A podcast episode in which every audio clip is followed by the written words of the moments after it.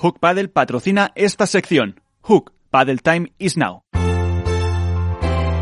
En esto es Paddle comienza el debate.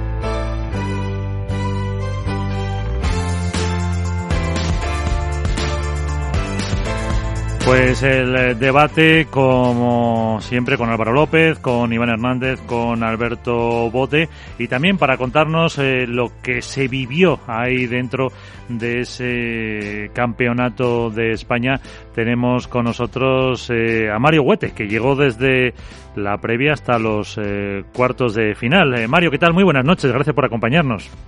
Hola, ¿qué tal? ¿Cómo estáis todos? Buenas noches.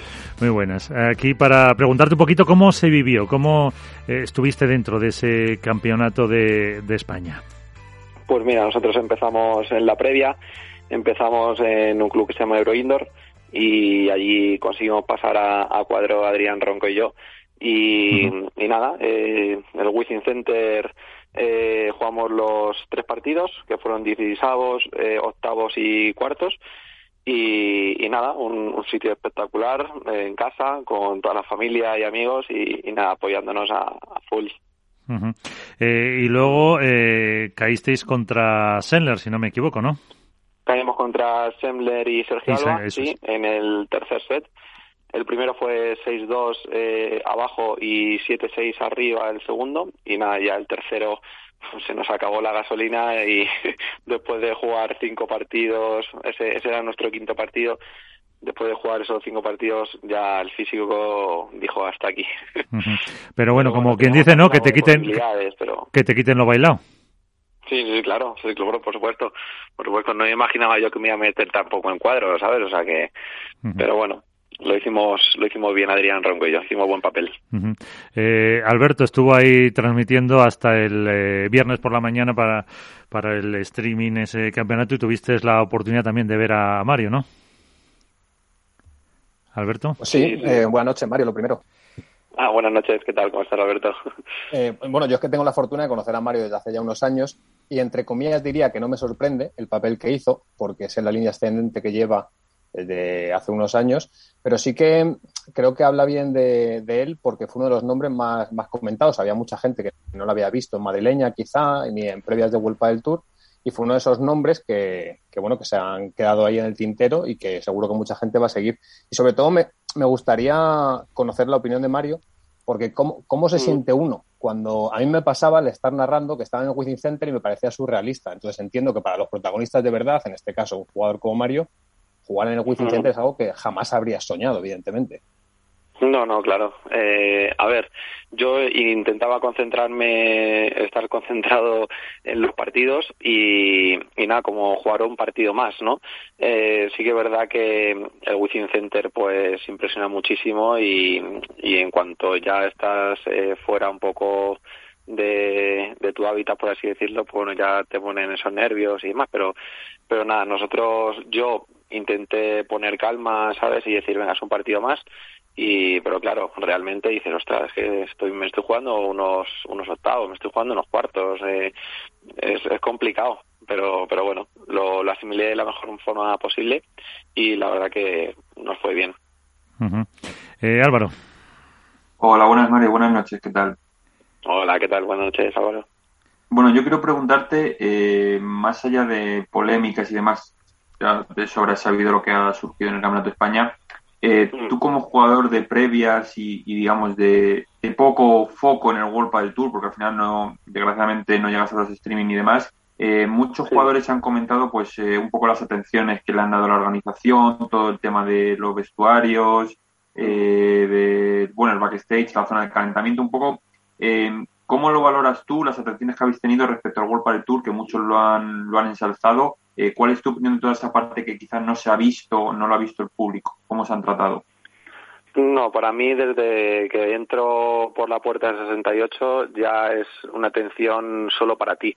O sea, tienen allí a recoge pelotas que los llaman los minions, que me hizo un poco de gracia, y nada, tienen pues cada minion pues va con su jugador y si nosotros vamos al vestuario, camerino o lo que sea, el minion espera afuera y, y, mientras que nosotros estamos adentro y en el momento que salimos, pues el minion nos pregunta eh, qué, que, que os hace falta, o sea, estoy, estoy aquí para vosotros, tal, y la verdad que es como, como nuestra sombra. Aparte de eso, eh, por la sala de jugadores que había, eh, para destacar, había como cuatro PlayStation 5. Eso te iba a preguntar. De, recreo, ¿sabes? Y todo, eh, camerinos para ti, eh, sala de fisios eh, disponibles para ti para cuando quieras, eh, presoterapia. La mm. verdad que había una sala de, de desconexión y luego eh, también para estirar y para, para esa, esa, esa previa activación había muchas cosas, la verdad. O sea, era, es un torneo muy, muy top. ¿Pero a qué jugaste más? ¿Al FIFA o al Fortnite en las Play? Pues, pues tío, no soy, no soy ni FIFA ni Fortnite. O sea, yo, yo lo de las Plays y todo eso, macho, yo conmigo no era. o sea que no, no la usaste, no la usaste mucho. Y, pre, presoterapia, o sea que nada más. vale. Eh, Iván, una consulta para Mario. Sí, hola, buenas noches, Mario. Hola, ¿qué tal, Iván? Buenas noches. Buenas noches. Bueno, yo creo que el papel del combatiente fue bastante bueno. Llegar a cuartos de final, pero como miembro del equipo lo tengo que decir. Ya sé que hay algunos está que sonriendo por decirlo, pero bueno, creo que es algo importante. Si solo fuera alguno. El que, se, el que se ve allí, todos, todos sonreís cuando lo digo, pero hay que decirlo, está claro. Ahí se vio. Yo quería preguntarle, dentro de la, de la propia polémica, ¿no? Hay que saber también que, qué pensasteis los jugadores de previa o, o los jugadores que habéis, que habéis jugado el Campeonato de España de la situación que se ha vivido con las chicas, si estáis de acuerdo, si no estáis de acuerdo, ¿qué pensáis que a ti como, oye, como jugador también World del Tour, a ti no te han incentivado para nada eh, jugar en ese torneo? Porque suficiente incentivo creo que es ser campeón de España, que hayan incentivado a otros jugadores para jugar y el papel que han desarrollado a las chicas. Ya, mira, yo pienso que jugar en el Wizzing Center ya directamente en un estadio como ese y con toda la organización y, y, y lo que ha montado eh, Federación Española de Padel y Campeonato de España, o sea, ha sido brutal.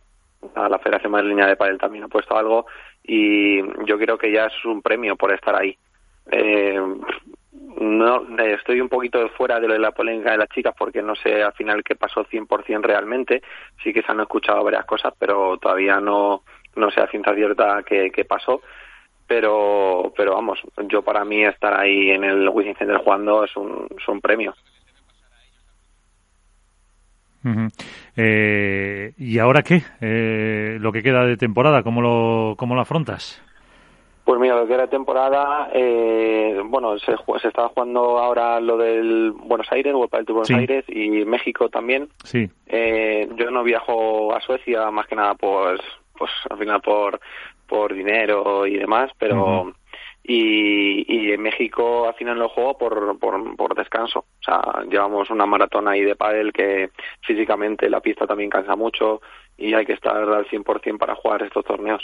Entonces prefiero descansar y retomarlo. La semana que viene tenemos torneo de la Federación Madrileña de Padel aquí en la finca y, nada, a ver, a ver cómo sea. Alberto. Porque Mario, Para, para quien no conozca cómo es el día a día de un jugador profesional que no está en cuadro, que se faja en las previas, en las previas, ¿se puede ser, eh, se puede vivir del pádel? ¿O, o cómo, cómo os lo montáis esos perfiles que ya sois profesionales, que os dediquéis a esto de una forma profesional en, en competiciones federativas como la madrileña, en preprevias y demás, pero que no dais el salto todavía al cuadro principal? Hmm. Bueno, eh, al final el, el salto de quedarse en cuadro requiere mucho mucho tiempo de, de, estar y hacer buenos resultados. Y yo al final pues bueno no no puedo vivir del pádel simplemente sabes yo vivo de, de mis clases particulares de la escuela y, y de todo un poco eso. Eh, patrocinadores pues yo al final patrocinadores eh, no tengo que me paguen un tanto al mes entonces al final todo todo va de mi bolsillo. Eh, por eso al final tenemos que estar dando clases y demás para, para pagar nuestros viajes, nuestras inscripciones, eh, muchas cosas, vuelos. Claro, y es al final un, un coste que, que, te puede descuadrar un poco tu, tu, presupuesto y evidentemente tenéis que mirar todo, iba a decir la peseta, pero suena muy antiguo, tenéis que mirar el, el euro el euro al detalle, claro, para hacer sí, todos los sí, cálculos esos. Sí, claro, yo al final, mi, o sea, lo que tengo son, son, tengo dos niños, eh, una mujer que me ha tirado para adelante en este proyecto y que les lo agradezco inmensamente y, y nada, yo, Yo al final tengo que tirar por los míos y seleccionar también qué tipo de torneos puedo jugar y, y demás, ¿no? Sí que es verdad que he dejado la escuela este año para dedicarme a esto totalmente profesional y, y, nada, este año sí que lo jugaré todo más profesionalmente, salvo algunos torneos que ya sea por lesión o lo que sea, que, que Dios quiera que no, que tengo madera.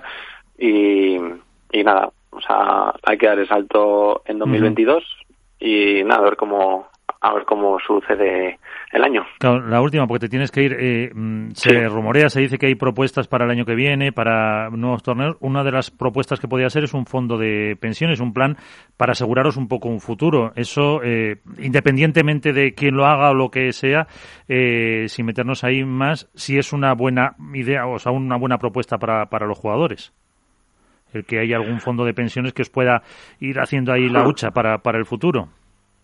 Hombre, pues la verdad que no, no estaría nada mal, ¿no? Ese, ese extra de, de pues para los viajes, inscripciones, eh, gasolina, eh, todo el tema este que, que, a lo mejor te puede dar un patrocinador, ¿no?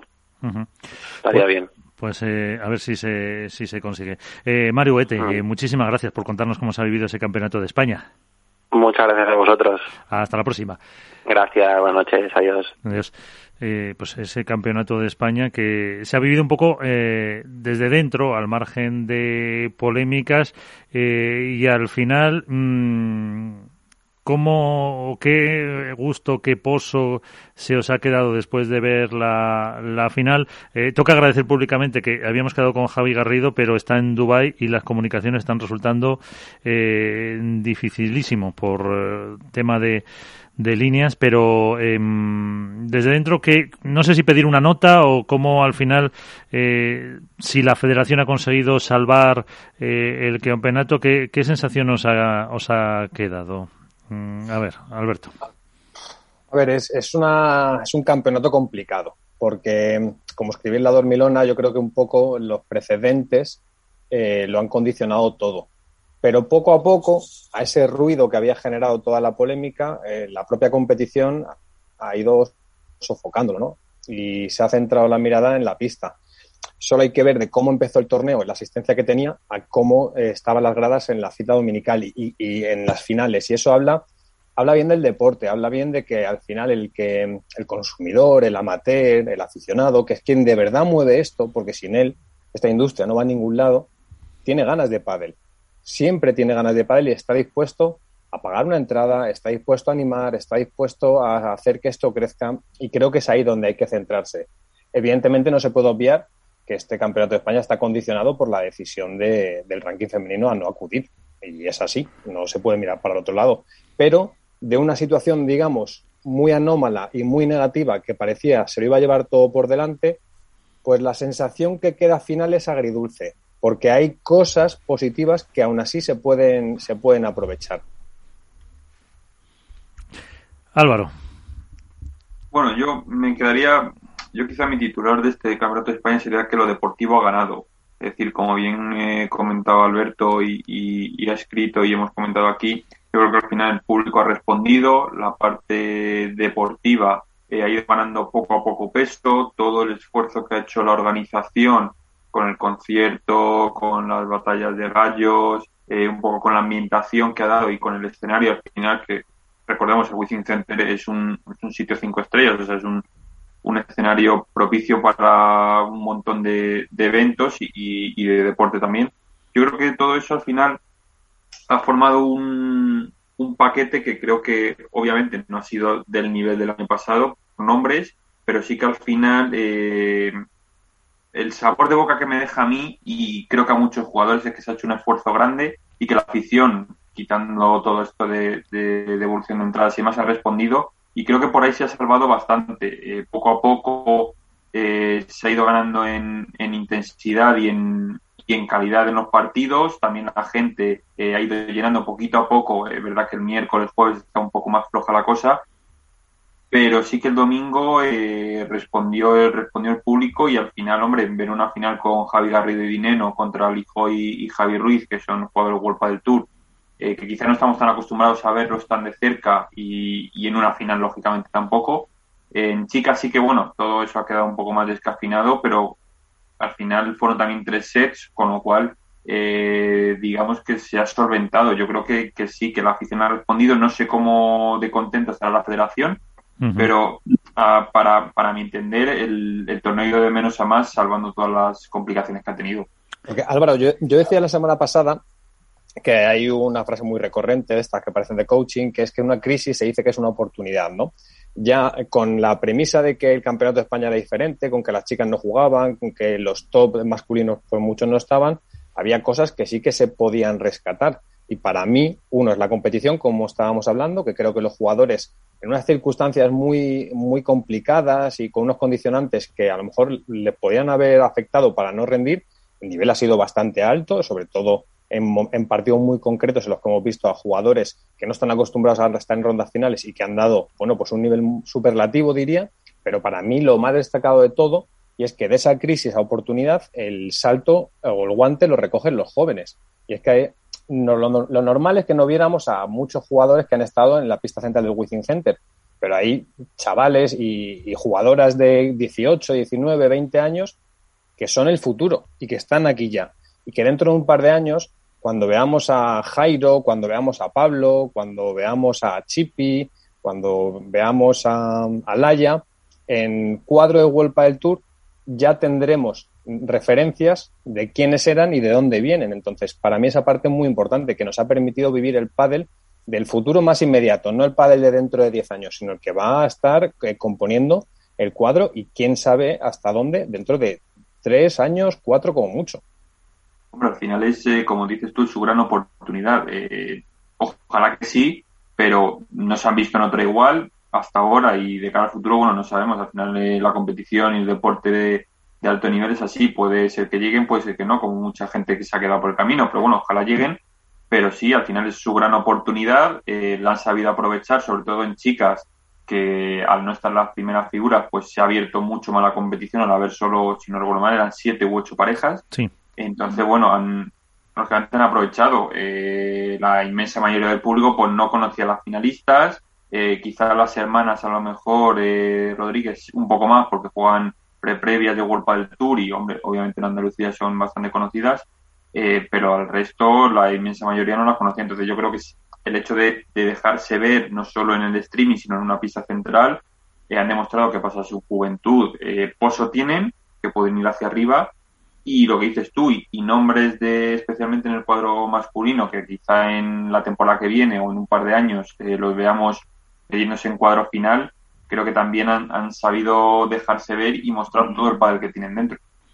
Y sobre todo por la propuesta, ¿no? A mí, a mí me, llama, me llamó mucho la atención que hablamos a veces con cierta ligereza de la New Wave, de la New Generation, de los galán Lebron, como si todo acabara en ellos, porque ellos son la punta de lanza y son pues quien mejor lo simbolizan, pero es que ese cambio de tendencia del pádel viene de la cantera y viene de la propia formación, o sea, se notaba mucho cuando había un jugador en pista de 28 años a cuando había uno de 18. El, la propuesta de pádel que había, el ritmo, la velocidad, a cuántos tiros se jugaba cada punto. ¿no? Era ver, yo qué sé, Arnau Ayats y Chipi en la pista y ver a Tito Alemandi y Coquinieto, el padre era muy diferente. Y no digo que fuera mejor o peor, sino que es muy diferente y que por ahí es por donde camina la evolución del deporte. Siempre va a haber perfiles que van a poder mantenerse y que con un padre más estratégico, más táctico y de mejor colocación van a tener cabida porque son superdotados del deporte y los buenos siempre son buenos en cualquier circunstancia.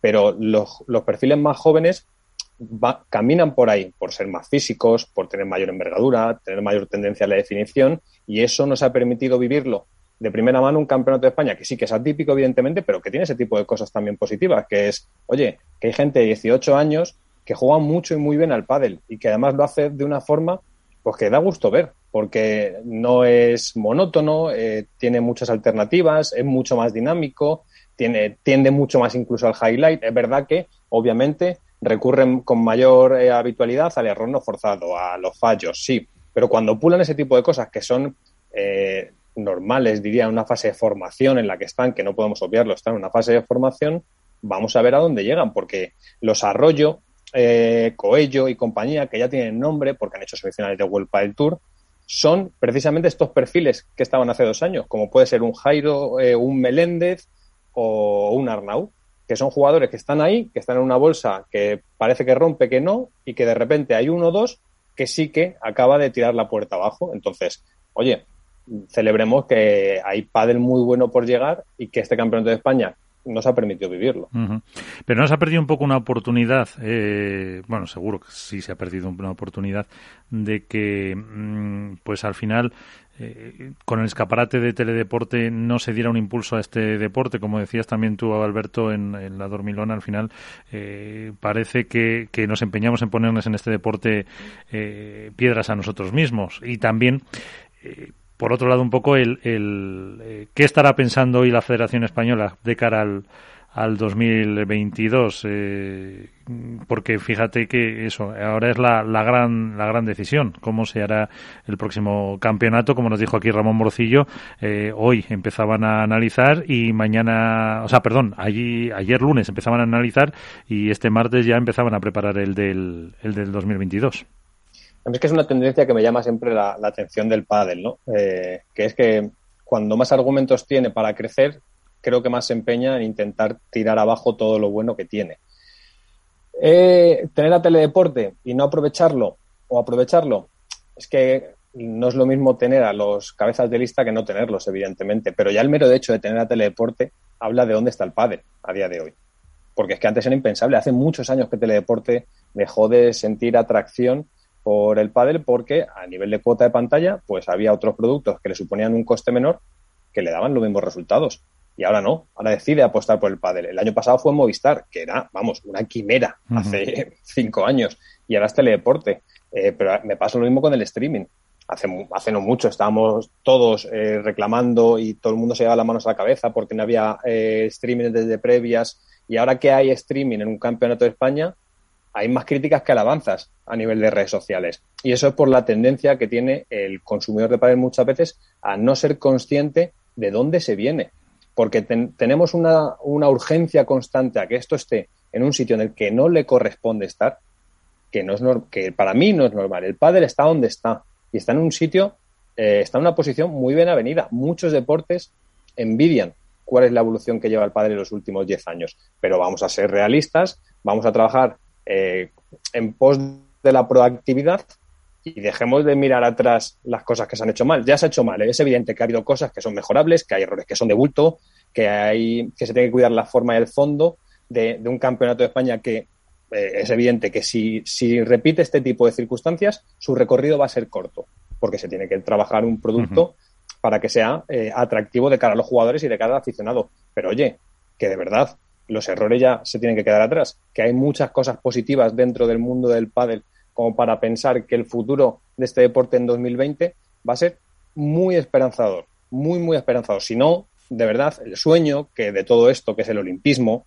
que, para algunos es como la, broma fácil y, demás, eh, no llegará nunca. Y el pádel puede ser olímpico, porque hay otros deportes que no tienen las cifras que tiene el pádel, que ya lo son, pero para eso necesita estabilidad, necesita trabajo, necesita recorrido. Si no, no llegará, lógicamente. Evidentemente. Álvaro. Ah, mira, esto yo creo que ha sido eh, claramente un tiro en el pie en toda la regla. Es decir, el Campeonato de España venía de ser un torneo, con todos los respetos, horroroso, porque era un torneo que no se comía nadie, ni federaciones, ni jugadores, ni nada. Yo recuerdo en, a la distancia un, un, Campeonato de España que hubo en Canarias, me parece que fue hace tres años o, o cosas así, que estuve yo presente además. Sí sí mucho, mucho esfuerzo y mucho empeño de la Federación Canaria, lógicamente, pero un torneo que no tiene nada que ver con lo que es ahora. El Campeonato de España venía de ser eh, algo, casi una piedra en el, en el camino, en el calendario, que no quería ir nadie. El año pasado se consiguió pasar de 0 a 90, por decirlo de alguna manera, y este año se quería pasar de 90 a 100. Y yo creo que ha sido un, salvando todos los problemas que ha habido y el trasfondo, el fondo y la forma de todo lo que se ha hecho, se haya hecho bien o se haya hecho mal, como decía Alberto, eh, yo creo que se ha perdido una oportunidad excelsa de que el Campeonato de España eh, siga aumentando su nivel. No sé en qué quedará la relación de, de la federación con respecto a la organización, no sé qué se decidirá para el año que viene, si la federación querrá hacerlo por su cuenta, querrá confiar en otra empresa, seguirá confiando en Padel de eh, no lo sé. El caso es que el Campeonato de España eh, ha salvado un poco los muebles, pero ha perdido una oportunidad de que el pádel sea noticia por algo bueno, porque al fin y al cabo lo que ha sido noticia de Campeonato de España ha sido por todo el tema este de las jugadoras, eh, que haya estado bien o haya estado mal. Yo creo que ha estado mal por ambas partes, no solo por el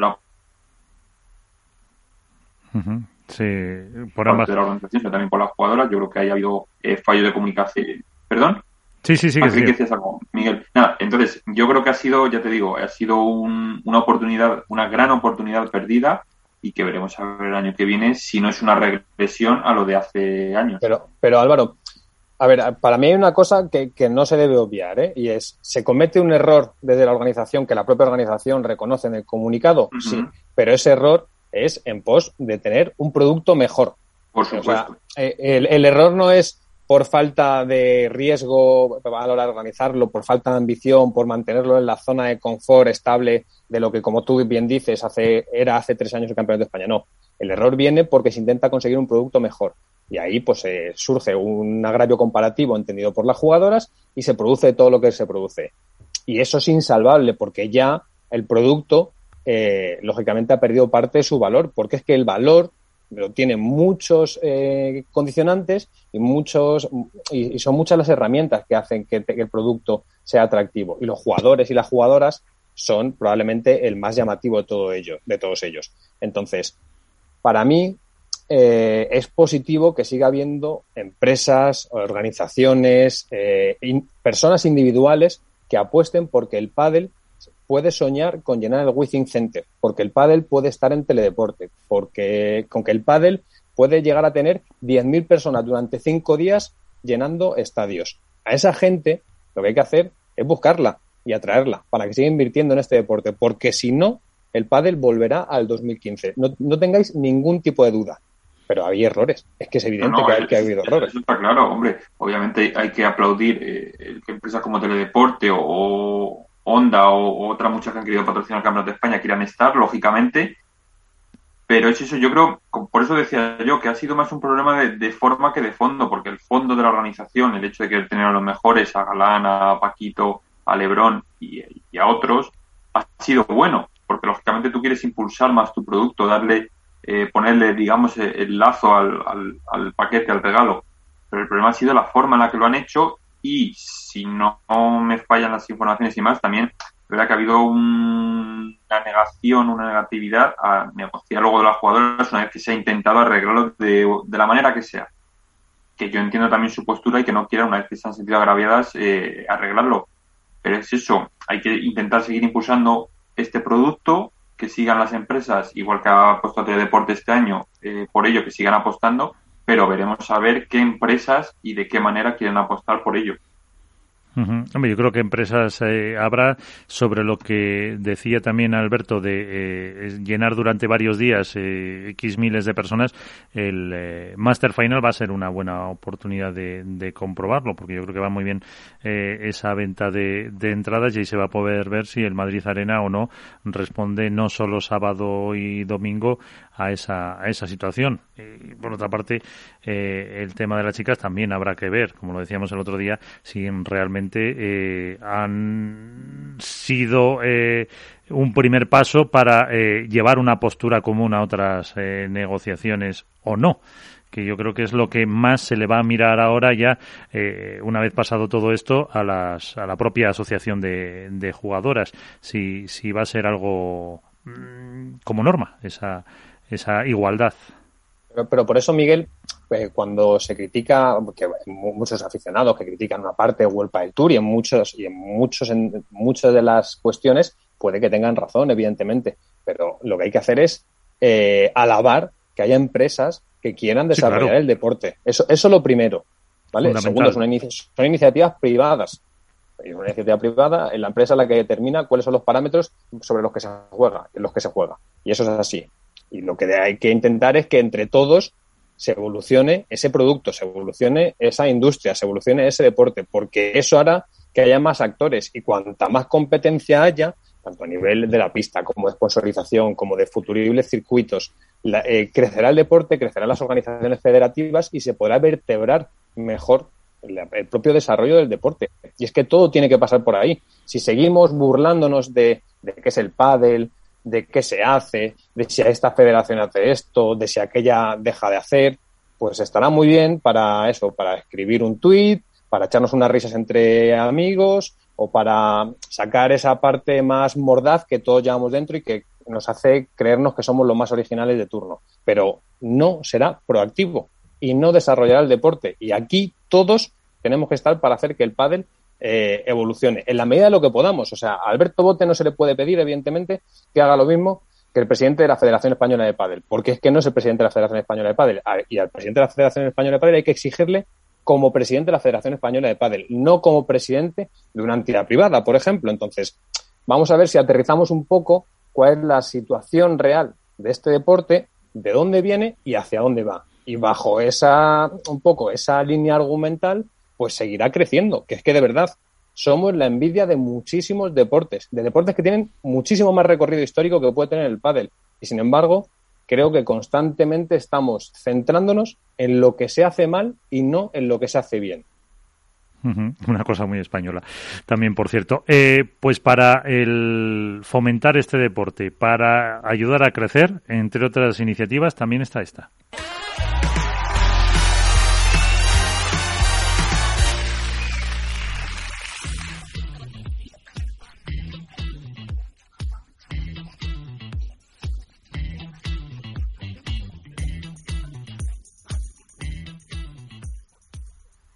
No estamos solos porque tenemos con nosotros ya a esa voz, a Andrea Ballester. ¿Qué tal? Muy buenas noches. Muy buenas noches, chicos. Encantada de saludaros. ¿Cómo estáis? Qué placer que me hayáis invitado. Hombre, por supuesto. Menos mal que el programa lo tenéis a las 10 los lunes. Si fuera a las 10 los martes, eh, pues no te llamaríamos porque nos harías competencia y eso no puede ser. Pero bueno, mientras sea, mientras sea los lunes a las 10, eh, Padeleros, lo tuvimos la oportunidad de ver ayer a través de Padel View. Eh, la otra voz que te acompañaba es eh, Fernando Timón. entre los tertulianos, comentaristas, estaba Rodio Vide, estaba Ceci Reiter, el Mago Sanz y, por supuesto, nuestro, lo pongo entre comillas, la propio, Alberto Bote. El gran Alberto, claro que sí. sí, sí, sí. Bueno, ya, ya ha crecido unos cuantos centímetros ahora. Eh, ¿Ququé es Padeleros? Tengo luego por las nubes, a la eh, ¿Qué es Padeleros, Andrea? Porque toda, se puede ver eh, a través de Padelview, también está subido en YouTube. Y, y si alguien lo quiere ver, lo quiere disfrutar, eh, cuéntanos qué es o qué queréis hacer. Pues mira, Padeleros es un proyecto que nace con muchísima ilusión y muchísimas ganas. Creo que todos los que formamos parte de este proyecto amamos este deporte, amamos el pádel, queremos sumar, no queremos competir contra nadie, ni restar, ni nada. Solo queremos que los amantes de este deporte eh, se sienten en su casa, eh, se pongan YouTube y disfruten, como lo hacemos nosotros, de hablar de pádel, que es lo que nos gusta. Entonces, tiene cabida todos los temas que tocan a este deporte y la, la intención es divertirnos, disfrutar, que la gente también en su casa participe muchísimo, eh, que vengan jugadores, colaboradores y toda la gente que, como digo, disfrutamos del pádel, de jugarlo, de verlo y de todo lo que tiene que ver. Entonces, esa es un poco la declaración de intenciones. No sé si me he explicado, más o menos.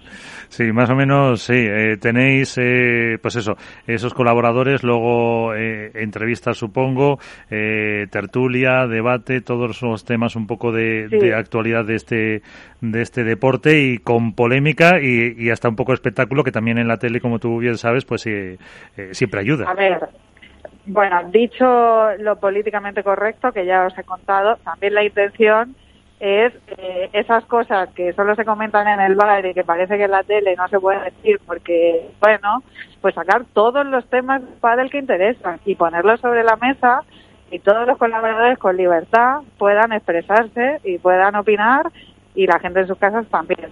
No es que busquemos la polémica y el enfrentamiento, pero que cada uno exprese su opinión. Que ya sabéis que esto es muy español también, que antes estabais comentando, Aquí cada uno opina siempre una cosa, que, puede ser, suele ser totalmente contraria a la que opina el, de al lado. Entonces, esa es un poco la idea, que sea abierto, que sea divertido, eh, porque yo se lo decía el otro día a los colaboradores, todos sabemos que Fernando a seguir eh, fue número uno tantos años y sabemos que Paquito es buenísimo y que Lebron es buenísimo, pero vamos a ir un poco más allá vamos a sacar los temas de los que no se hablan tanto, vamos a, buscar que no sea una tertulia rollo, sino que sea una tertulia viva y divertida. Álvaro. Y sí, hay entrevistas también. Eh, también tenemos mm, pues un espacio siempre dedicado al pádel más amateur, ¿no? Donde el otro día tratábamos, pero te puedo decir Alberto, que odias de tu pareja de pádel. Pues temas que, que, que están en una pista de pádel cuando tú la reservas para jugar con tus amigos. En fin, pues estas cositas. Sí, Álvaro. Hola, muy buenas, Andrea. Buenas noches. Buenas noches, Álvaro. ¿Cómo estás? Muy bien, muy bien. Bueno, yo lo primero darte la enhorabuena porque, como has dicho tú en Instagram, la cabra tira al monte. Así que darte la enhorabuena por tu vuelta al pádel. Y yo dos preguntas. Gracias, gracias. Una, una, ¿qué supone para ti y por qué has decidido volver al pádel?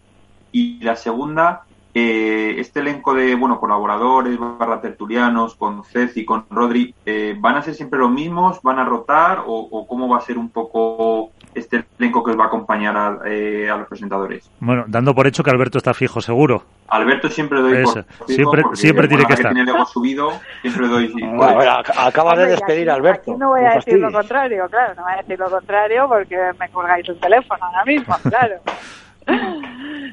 No, pues a ver, eh, bueno, empiezo por partes si te parece. Eh, ¿Por qué he vuelto al pádel? Pues mira, es una pregunta que yo también me he hecho muy, yo también a mí misma, porque digo, no tengo yo suficiente follón con Movistar con la Fórmula 1 que lo tengo y ¿para qué me meto yo en esto? Bueno, pues me meto en esto porque me encanta el pádel, porque me picó el gusanillo hace seis años, porque nunca lo quise dejar y nunca lo he dejado. Entonces eh, me brindaron, me llamó la gente de, de Padel View, eh, me lo propuso, me gustó el proyecto, empezamos a darle forma con Fernando Timón y, y aquí estoy. Y estoy encantada, la verdad. Mm, El otro día, cuando, o sea, después del primer programa, dije es que he hecho bien, he hecho bien porque a mí esto me encanta. Y me encanta el salseo del padre. Entonces estoy muy contenta y por eso he vuelto. Y lo que sí que quiero dejar claro es que no buscamos ningún tipo de enfrentamiento con World Padel Tour. Eh, nosotros creo que somos otra cosa, que hemos nacido con otra intención y que, y que somos una cosa totalmente aparte, pero que a la vez puede sumar, porque lógicamente la actualidad del pádel pasa por World Padel Tour. Entonces, bueno, eso sí que quería dejarlo claro, porque además yo acabé muy bien con World Padel Tour, no tengo ningún problema con ellos. Entonces, eso sí que quería dejarlo claro, que aquí todos sumamos en el pádel. Yo creo Ujú. que ese es el espíritu. Por supuesto y que luego, sí. si los si los tertulianos van a ser fijos, por supuesto, Alberto sí. bueno, a ver, la intención es que los que estaban el otro día permanezcan. Estamos encantados con ellos, creo, creemos que lo hicieron genial. Y también la intención es sumar. Es sumar, eh, que vengan nuevos colaboradores también a sumar, aparte de los que ya están, hacer, hacer la tertulia más grande, con, con más gente. Y también queremos saber si, si podemos, es más difícil por el tema de agenda, pero nuestra intención es invitar a jugadores a, para que esa entrevista la podamos hacer dentro del plato y los colaboradores pues también les puedan preguntar y hacerlo un poco más rico que hacer una entrevista aislada en un club. Esa Eh, es un poco la idea. Perfecto. Eh, Iván, ¿qué decías tú por ahí? Eh, bueno, lo primero. No, Iván, noches, a, Andrea, a contrapared. Ah. Buenas ¿Qué noches? Andrea. Bueno, Iván, ¿cuánto tiempo sin verte y sin saludarte? Buenas noches. Pues sí, bueno, la verdad que, que mucho tiempo sin, tuvimos un tiempo de, de- de contacto después de tu salida de, de World Padel Tour, pero bueno, luego te he estado siguiendo en Fórmula 1. Yo quería preguntarte lo, lo- lo que has comentado, ¿no? Que has dicho que, que no, no queréis ningún tipo de enfrentamiento con World Padel Tour. Obviamente creo que no lo hay, cuando por lo primero que se aprecia es eh, que os dejan utilizar las imágenes de los, del circuito, las imágenes de los puntos, que eso ya es, un, un paso de, de- buena relación, ¿no? Eh, también estarás al, al- al tanto de las negociaciones que está habiendo para el futuro de, del pádel. ¿Vais a tratar estos temas también eh, o, o tenéis una línea muy marcada de, de solo hablar de World Padel Tour?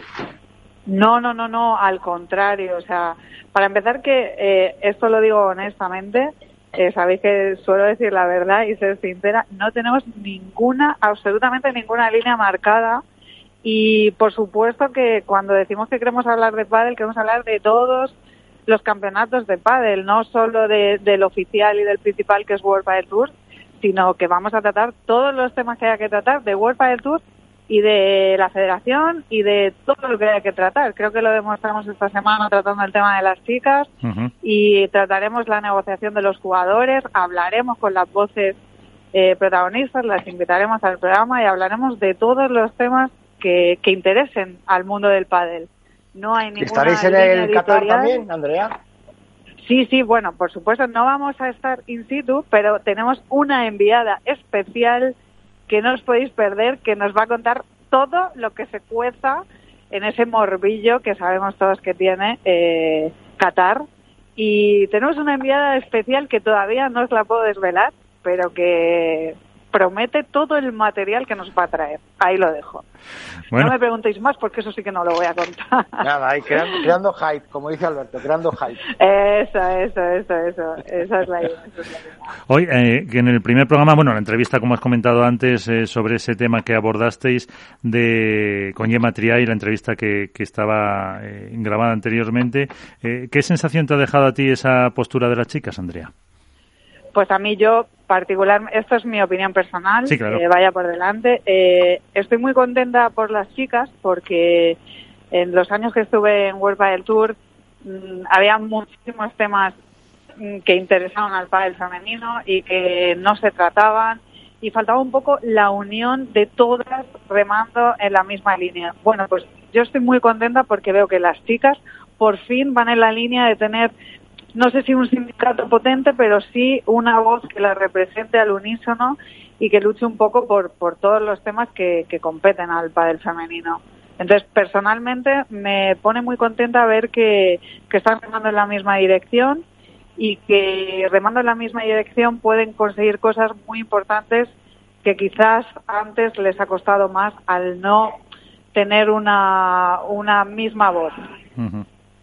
Y Andrea, Esa es a, a- personal. a esto, eh, ¿tú crees que esta unión es solo o ha ocurrido solo para este campeonato de España o que va a ser efectiva para negociar como, como comentamos con World del Tour?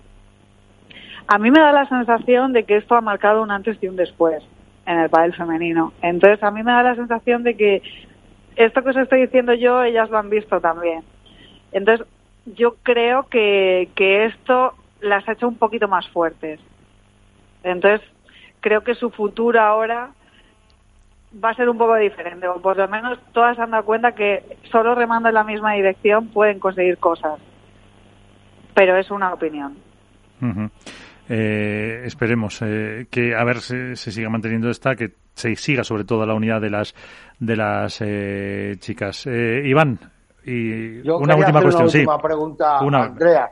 Eh, estamos viendo que, el World Padel Tour sigue adelante o que quiere seguir adelante, pero estamos viendo que muchos de sus emblemas están saliendo, ¿no? La salida de Hernán Auguste, la, eh, la retirada de, de- Nerone, que también me comentasteis. Ahora, ayer mismo anunció Lalo Alzueta la salida de, la, la comenta- comentarista. ¿Andrea Ballester estaría dispuesto a volver a World Padel Tour y comentar los partidos? Vaya preguntita que me haces, Iván, ya te vale, ¿eh? ya te lo Ya sabes, yo ya sabes cómo es contra pared, luego sabes que luego por detrás te diré que te quiero mucho y te abrazo, pero las preguntas hay que hacerlas. Obviamente, buen periodista. Y ojalá Yo te las pueda hacer en directo algún hubiese- día. Hubiese hecho esa misma pregunta, te soy muy sincera.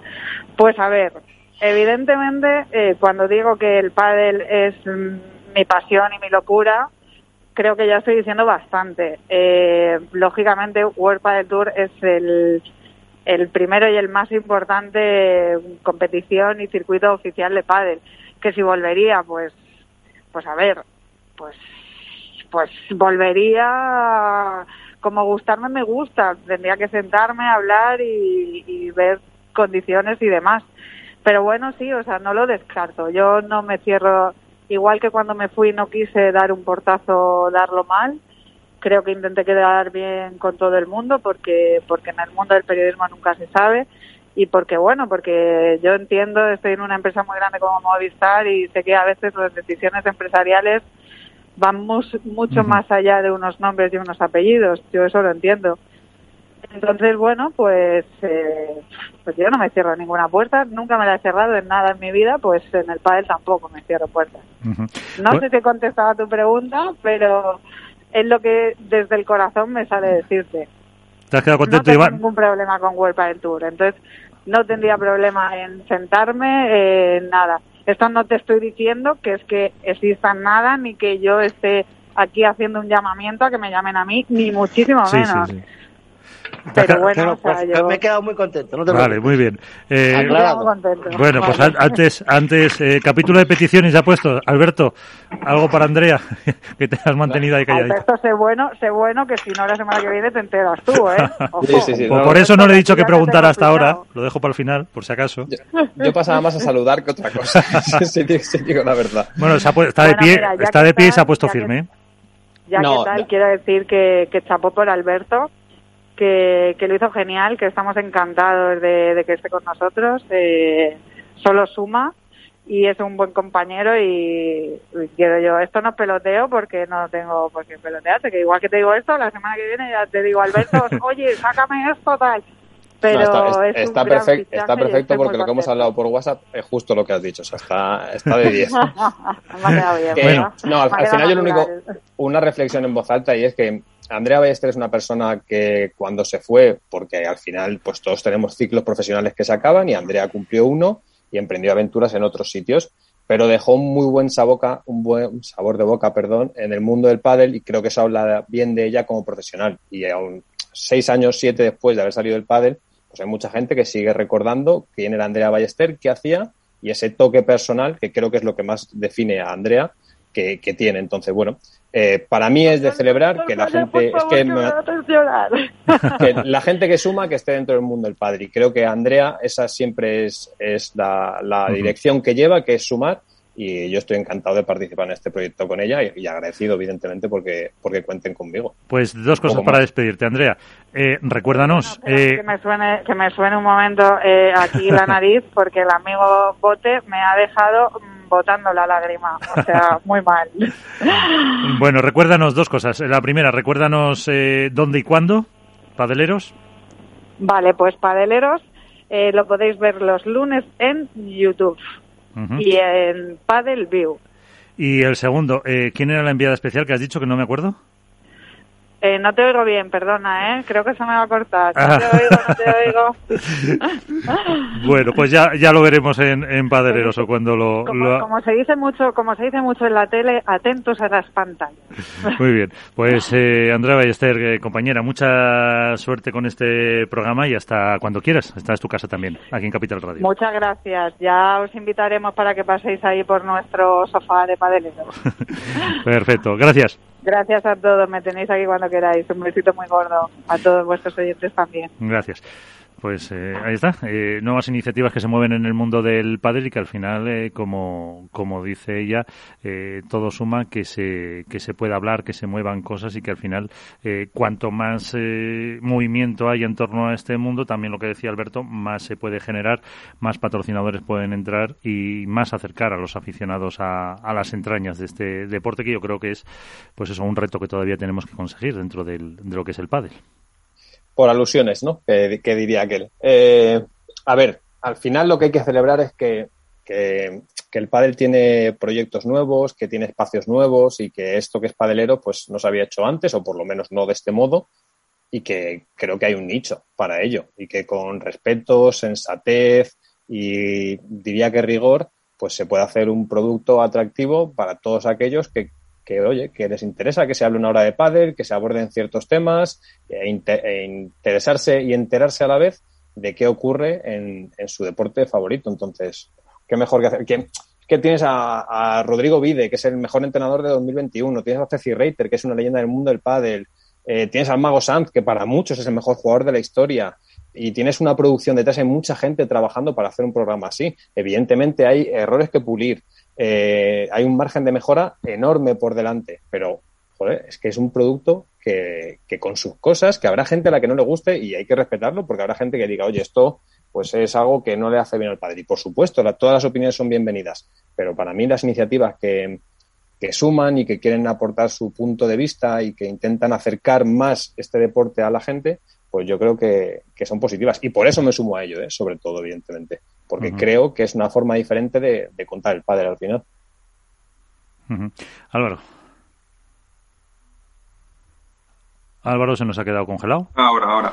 Nada, sí, no, yo además añadir, bueno, que, que está, está Andrea, es decir, eh, lo hablaba el otro día con, con Alberto en el, en el seno del Campeonato de España, Eh, Andrés es una persona que se fue de World del Tour dejando unas excelentes sensaciones, mucho cariño entre la gente y que al final en estos eh, cinco o seis años que ha estado afuera, lo decía además él, se ha convertido en un animal televisivo, es decir, eh, ahora mm, tiene más recursos, sabe explotarlos y, el hecho de llegar una, una periodista que está en Fórmula 1, que es un circo muchísimo mayor que, el pádel, llegar al pádel otra vez, que además también me gusta mucho y, demás, yo creo que ayuda. es verdad que es un proyecto nuevo, un proyecto que no existía y que, bueno, tiene cosas que pulir, tiene fallos y tal, pero bueno, como todo comienzo, eh, al final el hecho de contar con gente de dentro del propio circuito, de varios ámbitos, jugadores, entrenadores, contar con periodistas del pádel, que es verdad que no somos muchos, pero bueno, siempre es conveniente hablar con ellos porque también dan otro punto de vista, también quizá más, a lo mejor incluso desde el propio aficionado, eh, contar con una leyenda como el Mago Sanz y con otros técnicos de prestigio, yo creo que abre mucho el abanico y es, es un proyecto que, que yo espero y deseo que vaya a largo plazo y que, termine funcionando y que los aficionados al final eh, respondan positivamente a él. Yo que quiero decir que evidentemente tener a Ceci, que todos conocemos a Ceci, la tuvimos el año pasado aquí haciendo una sección, o tener a Rodri Ovide, pues es, es un valor añadido que creo que pocos, pocos eh, ámbitos en el pádel se, se pueden permitir o pueden lucir. Pero de verdad, o sea, os recomiendo a todos que estéis que sigáis muy de cerca la figura del Mago Sanz, porque a mí me tiene completamente embelesado. O sea, tiene una capacidad comunicativa, una capacidad de, de atraparte con sus historias, con sus vivencias, con, con esa información que no conocemos, porque es que no hay que obviar que el pádel tiene una historia más o menos ya larga, tiene 40 años, pero la mayoría se desconoce, no hay apenas archivos. Y el mago diría que es eh, una filmoteca en este caso, eh, andante, que además lo hace con una comunicación muy particular que le hace ser una persona entrañable y entretenida a la vez y de la que hay mucho que aprender. Entonces, yo particularmente, de verdad, o sea, otro día en el programa, es de las cosas que más disfruté. O sea, de poder disfrutar de una persona como el Mao Sam, que es una leyenda de este deporte, a la cual ninguno de los que estamos aquí hemos disfrutado, pero además todo lo que lleva detrás y que es capaz de, de comunicar. Entonces, yo os diría que le prestaré mucha atención porque creo que va a ser la, la revelación de, de, la temporada, por decirlo de alguna forma. Bueno, pues también lo tendremos aquí otro, otro día. Eh, vamos eh, a nada, a molestar dos minutitos a las campeonas eh, de España de pádel, porque ayer en el Wizzing eh, nosotros estábamos ahí viendo ese partido, al final en 3-7 perdieron el primero, se hicieron con los dos segundos y están las dos ganadoras que son Eunice y Priscila Rodríguez. muy buenas, ¿Estáis las dos por ahí? ¿Qué tal? Buenas noches. Hola, buenas tardes. Muy buenas. Eh, enhorabuena, ¿no? Muchísimas gracias. Eh, ¿Qué es eso? ¿Qué significa eso de ser campeonas de España? ¿Qué os han dicho hoy en el, en el instituto? Que habéis ido eh, para, para eso, para las felicitaciones. ¿Cómo, ¿Cómo os han sido? ¿Habéis crecido un poquito y todo? Sí, pues muchísimas gracias primero de todo por invitarnos a hablar con vosotros y sí, pues para nosotros ha sido un honor ante la situación que se dado en el campeonato, pero bueno, nosotros es un orgullo. Eh, se hizo realidad uno de nuestros sueños, jugar en una pista como esa, con gente como esa que nos trató la federación súper bien y estamos súper orgullosas en el instituto también. Se han alegrado muchísimo los compañeros, profesores y tal y nada, estamos súper contentas. Antes hablábamos con Maru, Mario Bete, uno de los eh, chicos que jugaron también, eh, bueno, llegaron desde la previa hasta los eh, cuartos de final y destacaba un poco la asistencia, lo que llamabais los minions, los chicos esos que os acompañaban a, a todos sitios, la organización fenomenal, ¿no? Sí, sí, la verdad que lo han hecho todo súper bien. Y los chicos que nos pusieron súper amables eh, la, bueno, en nuestro caso fueron dos chicas en los dos partidos que jugamos y súper contentas con ellas, muy buena gente, nos hicimos un montón de fotos y encantadoras, la verdad. ¿Esperabais, eh, ¿Esperabais ser campeonas de España? No, no para nada, obviamente no. Sabíamos que había poca demanda de parejas, por así decirlo, que el cuadro era pequeño, pero eh, sabíamos que era complicado, las parejas que había más o menos las conocíamos a la mayoría de ellas y sabíamos que era un nivel bastante difícil y que iba a estar bastante igualado y si lo queríamos que si lo queríamos ganar teníamos que dar mucho más del 100%. Eh, ¿Quiénes son eh, o quién las mellizas Rodríguez? A ver quién lo explica de las dos. Pues como tal, no es que seamos, seamos nada. Mm. No, me refiero, vosotros tenéis una trayectoria ya, estáis jugando eh, pre-previas, está en Andalucía, eh, ya, so- ya tenéis un, un nombre, ¿no? Sí, claro, nosotros llevamos muchísimo tiempo compitiendo.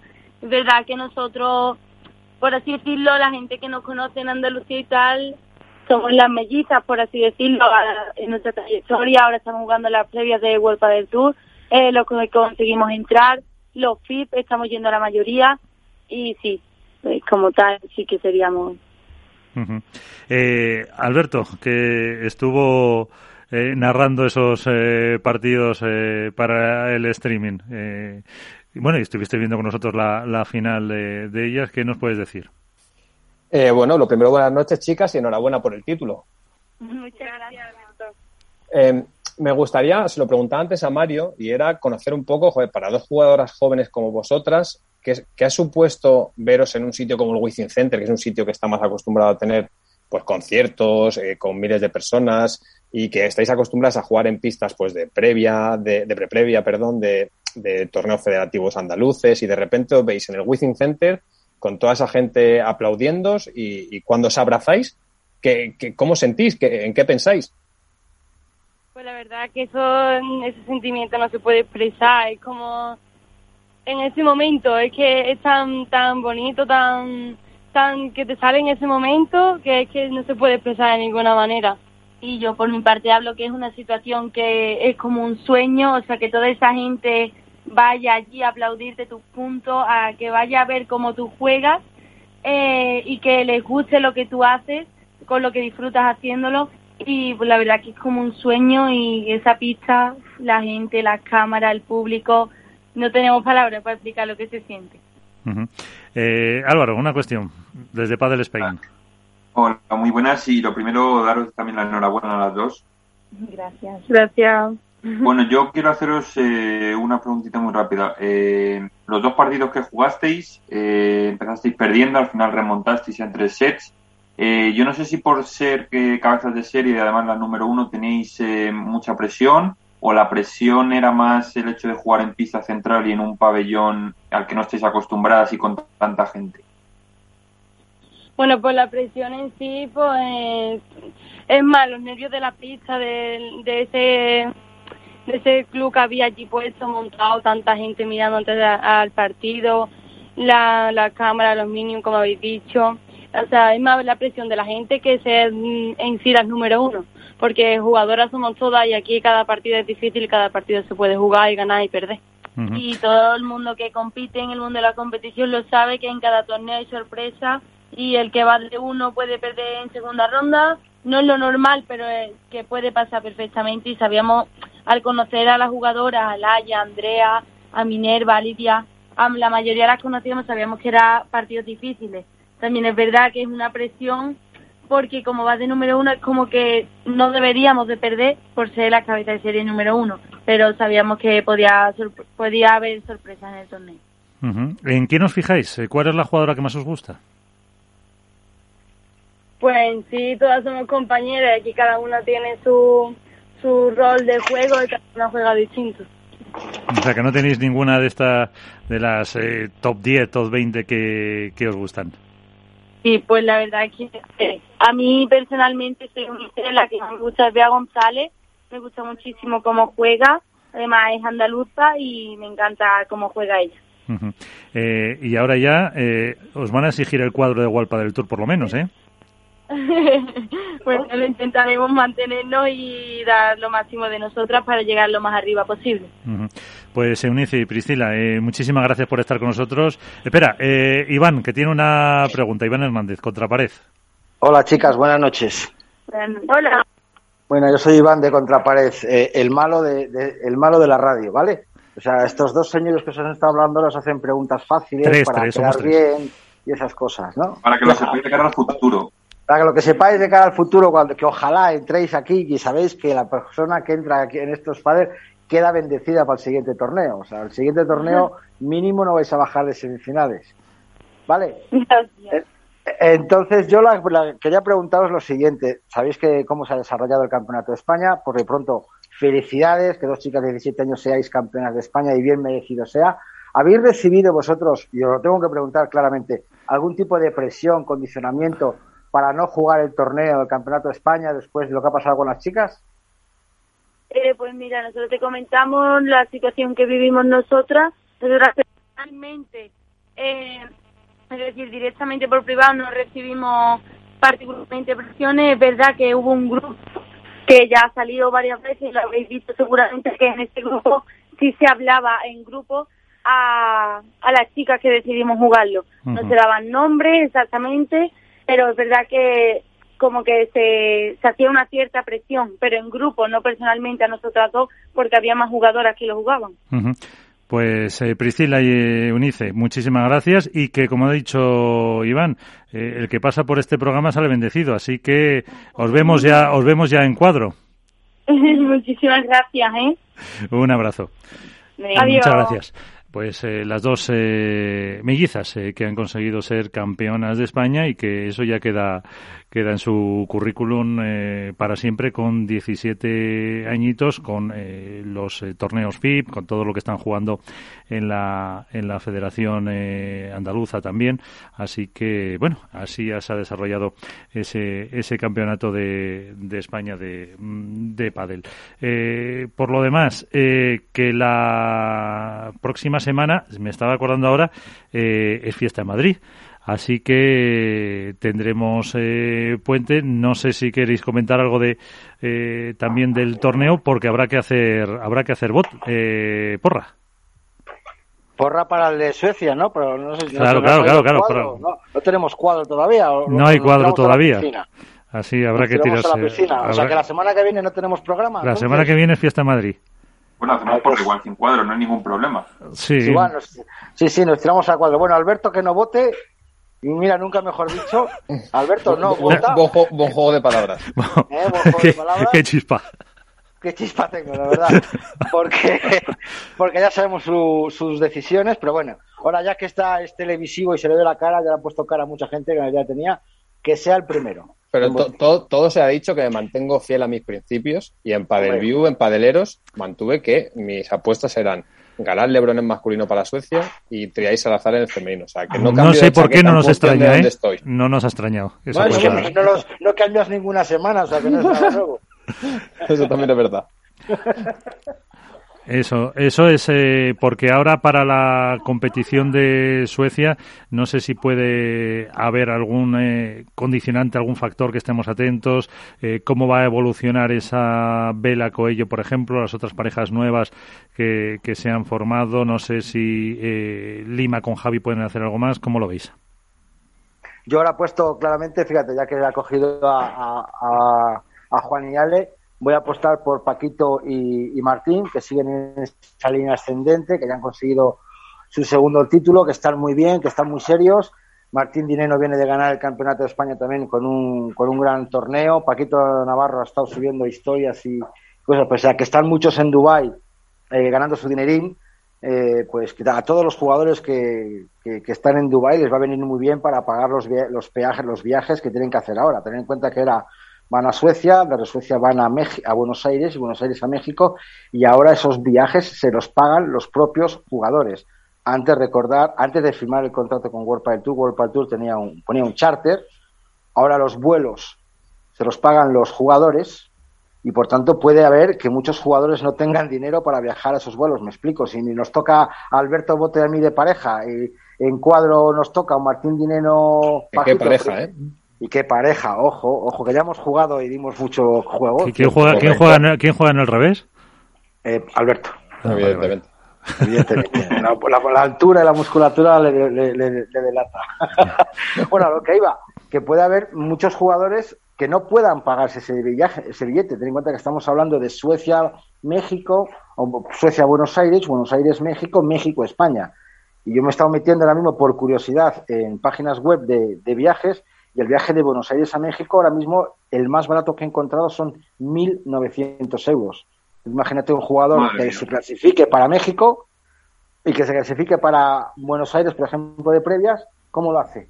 Porque al fin y al cabo, los, sí, la estancia la tienen pagada, pero el billete, ¿cómo lo hace un jugador de previas? ¿A pedir un crédito? Yo qué sé. ¿no? Bueno, las previas, las, bueno, sí, bueno, claro, los de previa que están jugando aquí se metan en cuarto, pero si no me Claro, equivoco, Alberto- alguien Alberto que pierde en octavo. Hemos- en 16 creo que eran pero es que no te 249 compensa. euros las chicas, lo que se llevaban, si perdían en, en 16 Pues creo. Claro, claro, pero imagínate, eh, en chicos, aunque sean 400 euros, primera ronda, te eliminan para casa, es, que- es que pierdes 1.500 1.500 euros. A ver, es que no, no, a veces no te compensa. Entonces vamos a ver cómo evoluciona esto, a ver si, si todos van, si hay lucky losers, si hay lesiones, si hay COVID, si, o si consiguen que, que viajen todos. Pero a lo que me centro, Paquito y Martín en chicos y en chicas en Suecia, eh, voy a dar el- intentar dar el primer título a Marta Marrero y a Lucía Sáenz. Bueno, eh, ahí está. eh, bueno, que- no menos mal que queda grabado porque no me he traído bolio hoy para apuntar. De todas formas, luego siempre pierdo el papel. Eh, Álvaro, Bueno, yo ya sabes que soy más de tirarme a la piscina, así que yo voy a apostar en chicos por Vela y Coello y en chicas por Martita y Bea. bueno, ah, eh, o sea que me toca a mí decir. Eh, a ver, me ha quitado Paquito y Dineno. Pues. No, tú, Ari, Ari Paula, ¿no? En el femenino. Sí, venga, tu- pues aire Paula. Ya porque si no era el primero, pues me queda el segundo. Te queda Sancho, Y- te queda el Chingoto por ahí. Venga, eh, vamos a ir con eh, Sanio. Sanio y Tapia. Vamos a ir a ir por ahí, que yo creo que a ver si a ver si pueden dar la a ver si pueden dar la, la sorpresa, que puede ser una, una opción eh, dentro de, de este cuadro. Que por cierto también decías Iván, eh, estaba pensando lo de los viajes de Suecia se van a Qatar, los eh, que la Bueno, Federación pero entiendo que los Sí, viajes sí. de Suecia a Qatar los pagarán Sí, las federaciones. Van pagados, sí, y luego eh, Entiendo. Lo paga la Depende, eh. Iván, Iván, depende, depende, porque Ceci eh, ayer en No, Padreros, Argentina no. Argentina, no por lo ejemplo, paga. son los jugadores los que por representar a su país le pagan el billete de su propio de su propio bolsillo. Entonces, Ya, pero mira, pero mira, pero mira qué, qué- qué selección va. Van jugadores top que se pueden permitir el lujo de pagar, de pagarse sus billetes. bueno, pero no. Y los habrán pero no- cogido pero- con pero- tiempo porque ojo, pero estamos- jugadores que ahora pagan 1.900 euros Argentina-Buenos Aires y otros, por ejemplo, yo te digo, un ejemplo, eh, Velasteguín, que sabe que va a estar en cuadro, que va a estar en tal, pues lo pudo haber conseguido por 400 euros hace Iván, pero que no deja de hablar bien de ellos, que con lo que No, pasó en el último claro mundial no. Ole sus narices, que se lo pagan ellos, nos ha fastidiado. deciden eh, apostar por una prueba que este año apunta que va a ser espectacular, o eso es lo que pretende la Federación Internacional de Pádel, y cuyo precedente es el que todos conocemos. Entonces habla bien de los jugadores que se sienten representados por el Mundial, que, se, que quieren representar a su país y que no Sí, dudan, en el caso de la selección argentina, que desconozco el resto, que poner pasta de su bolsillo al final, ¿eh? Pero la, la pregunta es, es la siguiente, Alberto. ¿El sentimiento de un jugador argentino de ponerse la camiseta albiceleste es la misma que el sentimiento de un jugador español al ponerse la roja? Me explico. Eso- ¿Un jugador español estaría dispuesto a pagar ese dinero en billetes para ir a jugar con la selección española? Sí, Yo, yo, yo sé que hay jugadores que sí, Sí, sin, ningún tipo de sí. duda. Lo otro, quiero decir, los que conozco es que sí, Sí, los los otros lo conozco, desconozco, no estoy no. diciendo que no. Algunos, acuérdate que, no sé si fue el mundial de, Me- un mundial de México, quiero recordar, o algo, que hubo jugadores que no, no quisieron ir porque no la federación en ese momento no pagaba parte del billete o algo de eso, creo recordar. Ya te lo buscaré la información. No, sí, para el Mundial habrá tiempo para, para hablar, pero eso sí, eh, y luego creo que además, si no me equivoco, les pone otro charter o otro vuelo la federación, no sé si es charter o regular, ahí, no lo sé, desde eh, Qatar hasta Buenos Aires, para que puedan ir al, al del Tour. Eso también corría, corría a cargo de la federación, pero claro, Estamos hablando que son para los que están eh, convocados por la por la Federación Española. El resto, pues ya tendrán que partir desde Madrid con esos con esos viajes y esos precios que ahora mismo tampoco es lo tampoco es lo más barato en esta época en la que tampoco hay tantos vuelos como con Buenos Aires como había hace hace unos años desde desde España que había muchísima más oferta. Las aerolíneas eh, por la pandemia pues han cortado mucho las frecuencias. Pero bueno, habrá que ver eh, todo eso y, y todavía queda un, un poco de tiempo para, para esa prueba que recordamos que tanto Buenos Aires como México son solo masculinas. También hay que decir. Ten- tenemos, tenemos un mes por delante, un mes, mes y medio por delante, apasionante en el mundo del pádel.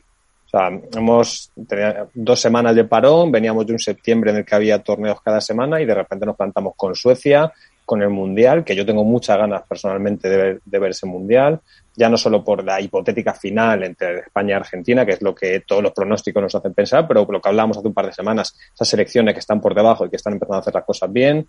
Luego tenemos Buenos Aires, tenemos eh, Brasil, eh, tenemos eh, un mes que, que para cerrar el año y luego el Master Final al final, ¿no? Que es en torno al 15 de diciembre aproximadamente también. Creo que está el Cupra Finals entre medias también de la Federación Internacional. O sea, es que todavía queda parece que se acaba el año y que el pádel poco a poco está ya tocando a su fin, pero es que quedan todavía cinco o seis torneos eh, muy bonitos por ver.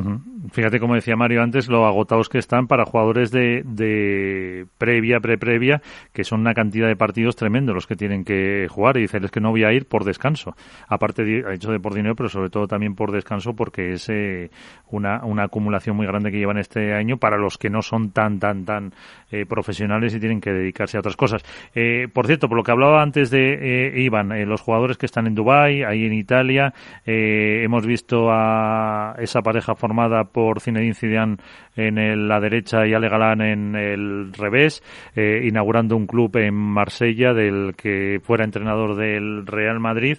Eso, como, como decís antes, da idea de la buena salud que tiene el pádel, cómo se puede promocionar y ese paso internacional es fundamental para marcas, para jugadores, para patrocinadores, para repercusión y eso mm, yo creo que hay que tienen que aprovecharlo también.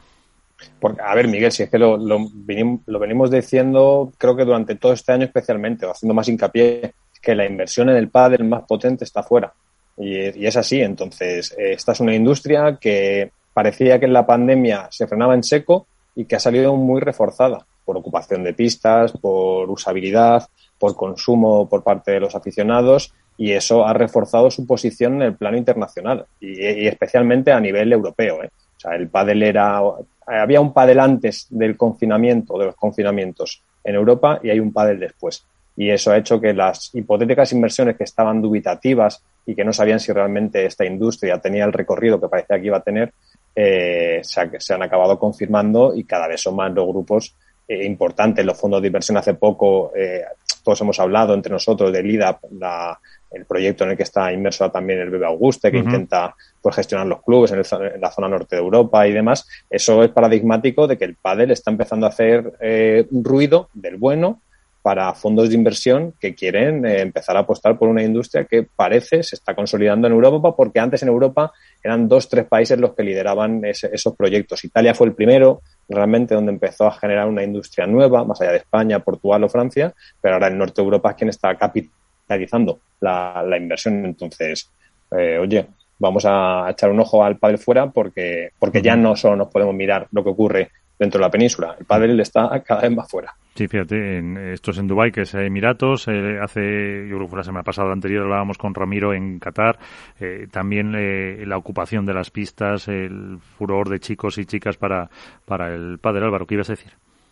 Sí, no, eh, hemos hablado muchas veces de que en los países nórdicos y demás el padre está creciendo, pero bueno, el proyecto este que comentaba de Zidane que empieza en Marsella, pero según tengo entendido va a abrir eh, instalaciones, bueno, empieza en Marsella con cuatro pistas, no me equivoco, pero bueno, va a abrir por toda Francia, va a abrir unas cuantas instalaciones más, al final es un rostro muy conocido, que quieras que no el también se, se retroalimenta de ello, es decir, eh, rostros conocidos de otros deportes, como ha pasado en Suecia con Ibrahimovic, ahora en, Francia con Zidane, eh, al final son personajes, eh, no de la farándula, pero bueno, sí, de, sí muy conocidos en todo el mundo, que eh, ayudan a impulsar el pádel.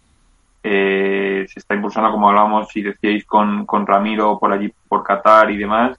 Eh, por Asia me consta que sobre todo en Japón se están haciendo también muchos avances y aunque bueno es una cultura totalmente diferente, pero creo que también es...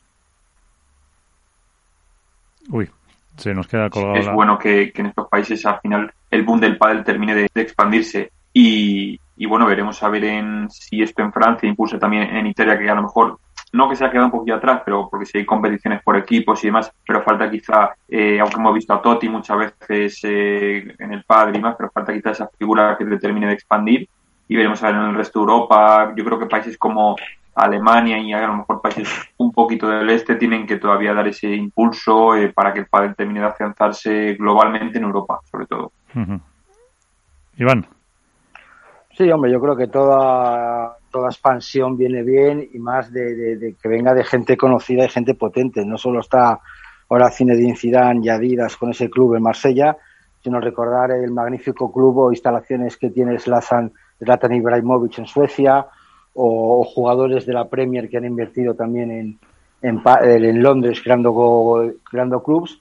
Yo creo que esto es lo que ha dicho Alberto. Hay un la, base es malo decir ¿no? que la pandemia vino bien, no vino bien a nadie, pero a lo mejor sí que abrió los ojos, lo que dice Alberto, a inversores, a fondos de inversión, a gente que estaba preparando muchas cosas y que ha decidido dar el paso. Aquí, por ejemplo, voy a comentar, en Castilla y León este fin de semana se ha abierto otro nuevo club en Segovia con ocho pistas y que bueno pues que se paró por el tema de la pandemia, por un problema urbanístico, pero que al final se han lanzado y todo club que sea habrá nuevo, sea donde sea, siempre será bueno para el padre, obviamente.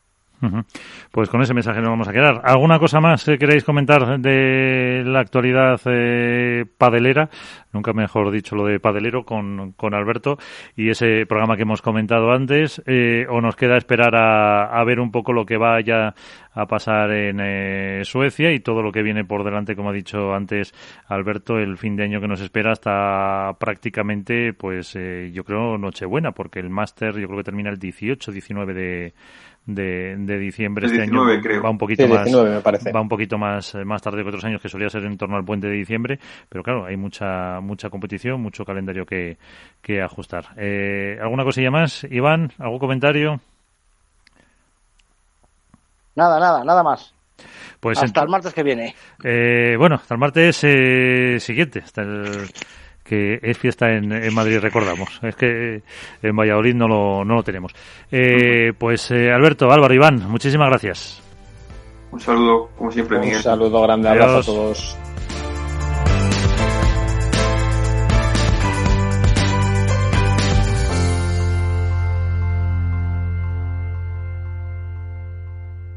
Hook Paddle ha patrocinado esta sección. Hook Paddle Time is now.